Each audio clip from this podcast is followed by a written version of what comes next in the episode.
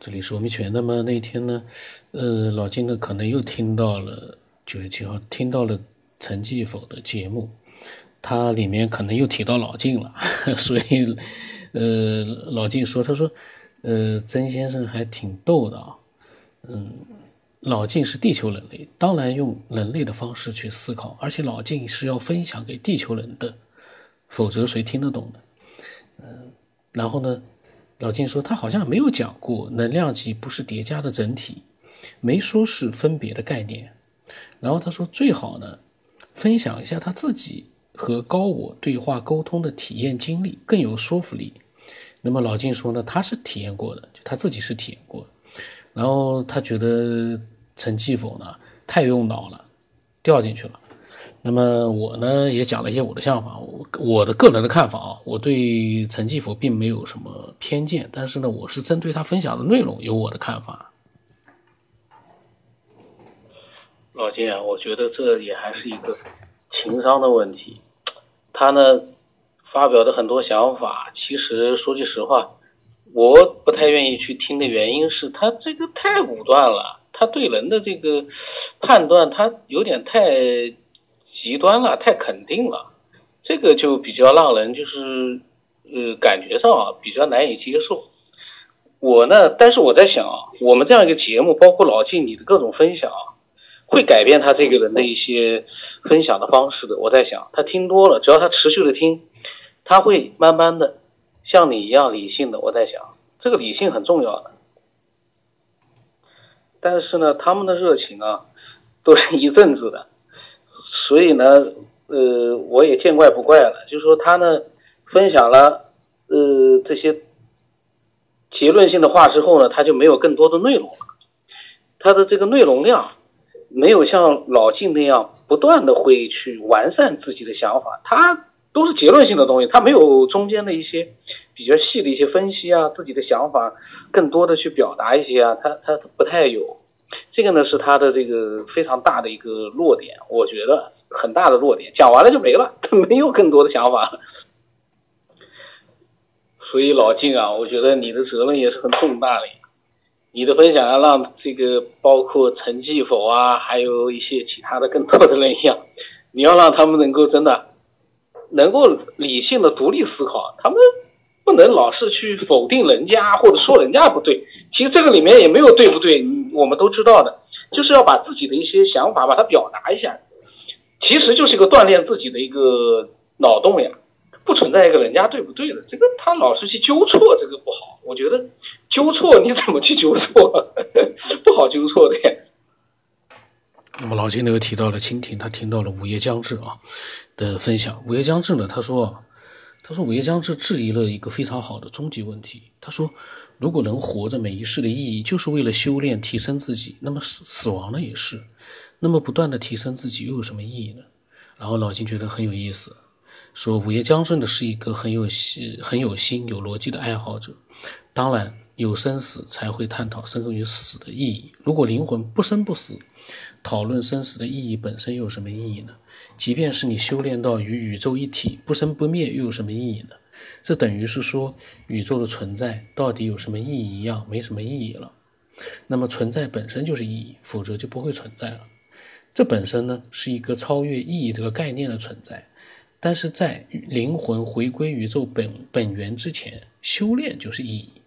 也可以说呢，生死的意义就是超越生死，修炼的意义呢就是超越超越修炼，终极的意义呢就是超越意义。宇宙的存在本来就没有什么意义。当时呢，我是竖了个大拇指。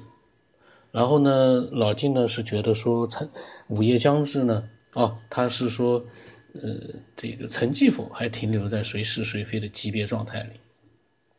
但是老金刚才说的宇宙的存在本来就没什么意义，当然他这些都是哲学上的一些概念啊。我是觉得呢，这些哲学上的概念，你可以说它对，也可以说它不对，这都是一个，呃，正过来反过去都可以讲的一些这个文字。那么对有些人来说呢，理性的去思考呢，他能获得一些东西；但是对有些人来说，呃，就会觉得真的就感觉到老静说的是宇宙的存在本来就没什么意义，这个就比较消极了。嗯，宇宙的存在用这句话会产生各种歧义出来的。我个人觉得。那么他提到这个午夜将至，那么我也讲了一下啊。午夜将至啊，他呢就是说也是很有思想的这样的一个呃听众，他分享的基本上呃都是长篇的这个自己的一个感悟，挺好的。一般隔一段时间，他说不定就有点感悟。就是这个意义啊，你说它没意义呢，这个就蛮消极的。所以说呢，也要有情商的把它表达出来。老金，如果说这个都没有意义了。这个会不会也会让一些听众觉得这个对人生的这样的一个幻灭，这个也很恐怖的，所以这个这个还是一个头疼的一个表达呢。就是对于绝大多数人来说，你无法让他们一下子理解你所表达的一些内涵，这个时候呢，可能是要一点点的去引导他们去自己做一个自己的思考，而不要。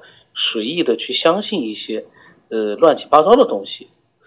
等他们能够自己独立思考了，他们会明白你所表达的那些内容里面隐含的那些东西。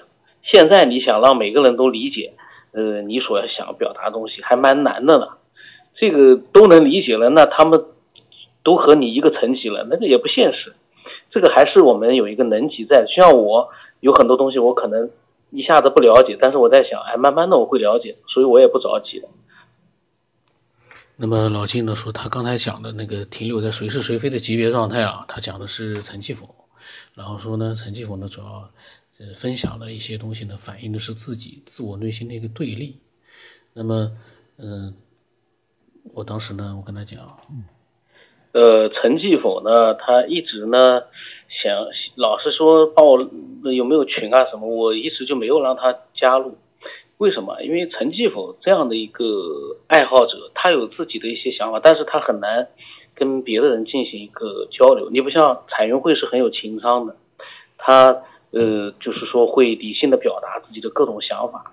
那老晋呢也是可以就是很理性的，呃回家之旅呢也是很理性的。这样的话呢就能够进行一个。很好的交流，但是陈继否呢？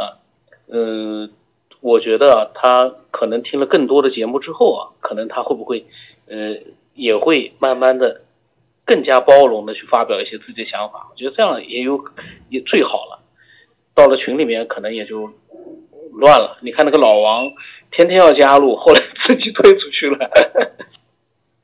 那么老晋觉得呢？他说根气不同，缘分不同，境遇不同，各有所悟，不可强求。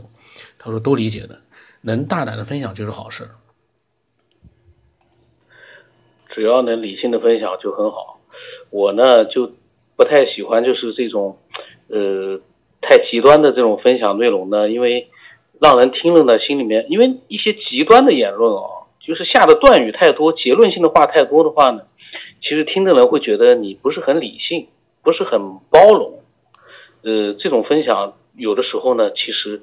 会影响到很多人收听的，所以呢，有的时候也其实这个分享啊，语音分享其实真的，嗯，有些人分享不好的。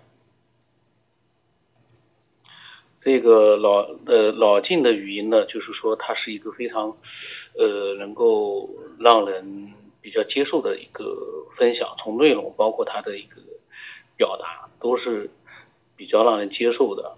但是有很多人呢，这个语音我有的都录下来了，但是我没有放。这个内容啊，就是你往上放的话，人家到时候会说你怎么这个语音我自己听了都听不下去，所以这个也蛮讨厌的。要文字的话呢，我可以把它美化一下，也不叫美化一下，就是呃可以稍微好一点。这语音啊，嗯，真的是 很有意思，各种各样的语音。这个成绩否呢，还算好的了。有的语音，哎呀，我也没办法往上放。那么老金呢，觉得呢，说大千世界呢，纷纷扰扰，各有千秋，不同才是正常的。能够接纳包容也是修行。他说，修行啊，不仅仅是在打坐、冥想、练气功，每一个当下的觉悟都是。当然了，我们讲的可能不是一个概念，因为我考虑到的是，有的录音质量比较差的话呢，嗯，听的人如果说越来越多的话，那我也只能要考虑一下听众他们的一些感受。我们做不到的那就不做，但是能做到的，我还是要去做的。打比方说，如果分享的人，呃，越来越多，我有足够的选择性，那我会去选择呃比较好的一些内容来呃录出来。那这里面就是质量呢就会越来越提高。如果说呃没有太多人分享，分享的内容不足够的话呢，那么我可能也就能尽力的去做一些自己呃可以做的事情。这个呢是要看的，我们尽量的，就是说在有能力的情况之下呢，尽量的去提升自己，但不能呢超能力，就是说超出自己的能力之外，你去片面的去做一些这个不不切实际的一些想法，那也不行。那么我当时呢，我在讲啊，哎，对的，老晋，你又提醒我了，我也是这么想的，呃，就是有的时候呢，呃，你说的这个对的，包容，有的时候。从听节目的角度来说，也要包容。那么那天呢，就跟老金呢去聊了一下这样的一些，嗯，比较闲散的一些内容。但在这些闲散内容里面呢，老金也表达了他的一个，呃，越来越就是博大的一个这个包容，因为他也提到了包容。这个呢，我觉得。这个包容在人和人的交往或者在分享的时候真的是很重要。那么我呢，有的时候呢，我会说，哎呀，这个我感觉是这样，那个我感觉是那样。嗯，这个呢，仅仅是我在录音的时候啊，我必须要这么去做。真正的如果说呃点对点交流的时候呢，我一般来说还是会比较婉转的去表达一些自己的呃想法的。但是你做节目的话，你录音的话，你就不能太虚、太婉转了。该直接的就直接，因为，呃，直接的表达自己，有的时候也是一种尊重。你那个过于，当然你这个看看你怎么表达出自己的这个想法，呃，也不能太粗俗，这个是可以肯定。但是呢，你也不能太这种，呃。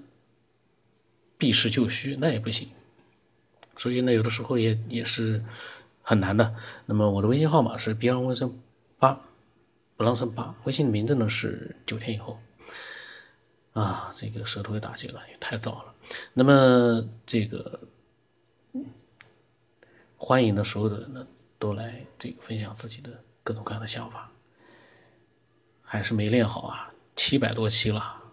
说句话都说不好，这个所以呢，修行是一直要持续的，在没有就是突然顿悟、突然达到那个能级的时候呢，呃，能力不到的地方，有的时候要直面，你不能躲避，做不到就确实做不到。